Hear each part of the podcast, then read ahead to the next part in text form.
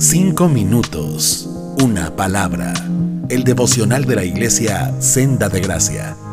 Hola, mi nombre es Jaime Verduzco y aprovechando que los domingos en nuestra iglesia estamos aprendiendo lecciones de la vida y palabras de Jesús descritas en el Evangelio de Lucas, hoy vamos a meditar un poco sobre una afirmación que hace Jesús en Lucas capítulo 17 versos 20 y 21. Jesús habla sobre el reino de Dios. Jesús dijo, no pueden descubrir el reino de Dios por medio de señales visibles. Nunca podrán decir, aquí está o está por allí, porque el reino de Dios ya está entre ustedes. Miren, palabras sencillas. Lo que Jesús está afirmando aquí es que su reino no es un reino físico, es un reino espiritual. La Biblia enseña que en el futuro, cuando Jesús regrese a restaurar todas las cosas como prometió, su reino será físico.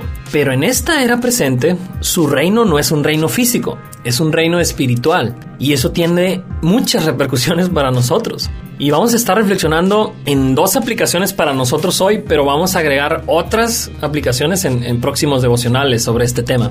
Y la primera es esta.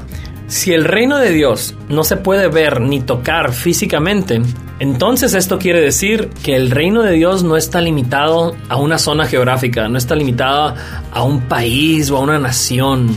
No hay ningún país en la tierra que represente de manera oficial al reino de Dios, ningún estado, no, no existe tal cosa. El reino de Dios tampoco está contenido en un templo o en un auditorio. Nosotros tenemos esta tendencia de darle poder divino a los templos o a los auditorios, ¿no? Nada que se pueda tocar físicamente contiene el reino de Dios. El reino de Dios no entra en tu casa porque tengas una figura o un santo o una Biblia abierta en el buró de tu sala. No va contigo porque portes un crucifijo, un collar, una pulsera o un amuleto. Ningún accesorio físico contiene el reino de Dios. Mira, creer que un lugar o un objeto contiene el reino de Dios no es fe, es superstición. Y a veces la línea entre la fe y la superstición es muy, muy, pero muy delgada. Y ahora, a lo mejor estás escuchando esto y te sientes decepcionado o decepcionada porque por mucho tiempo le has dado poder divino a elementos físicos. Sí, si este es tu caso, déjame decirte, esto no es una mala noticia, es una buena noticia. Todas las cosas materiales se pueden destruir, pero el reino de Dios no puede ser destruido. Tu relación con Dios no depende de algo que puedas perder, o que te lo puedan robar, o que pueda ser destruido, y eso es una buena noticia. Es una buena noticia que el reino de Dios no esté contenido en un lugar o en un objeto. Esa es la primera aplicación. La otra es esta. Si el reino de Dios en esta era presente es espiritual, pues no debe ser medido por cuestiones externas o físicas.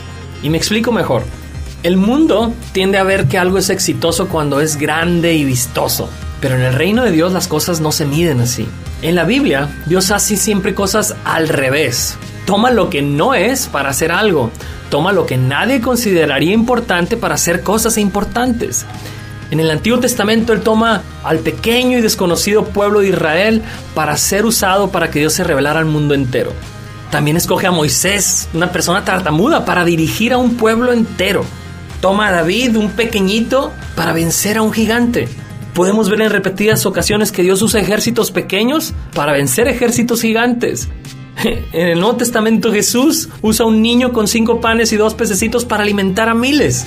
Y también Jesús usa 12 hombres comunes y corrientes sin preparación alguna para cambiar el mundo entero.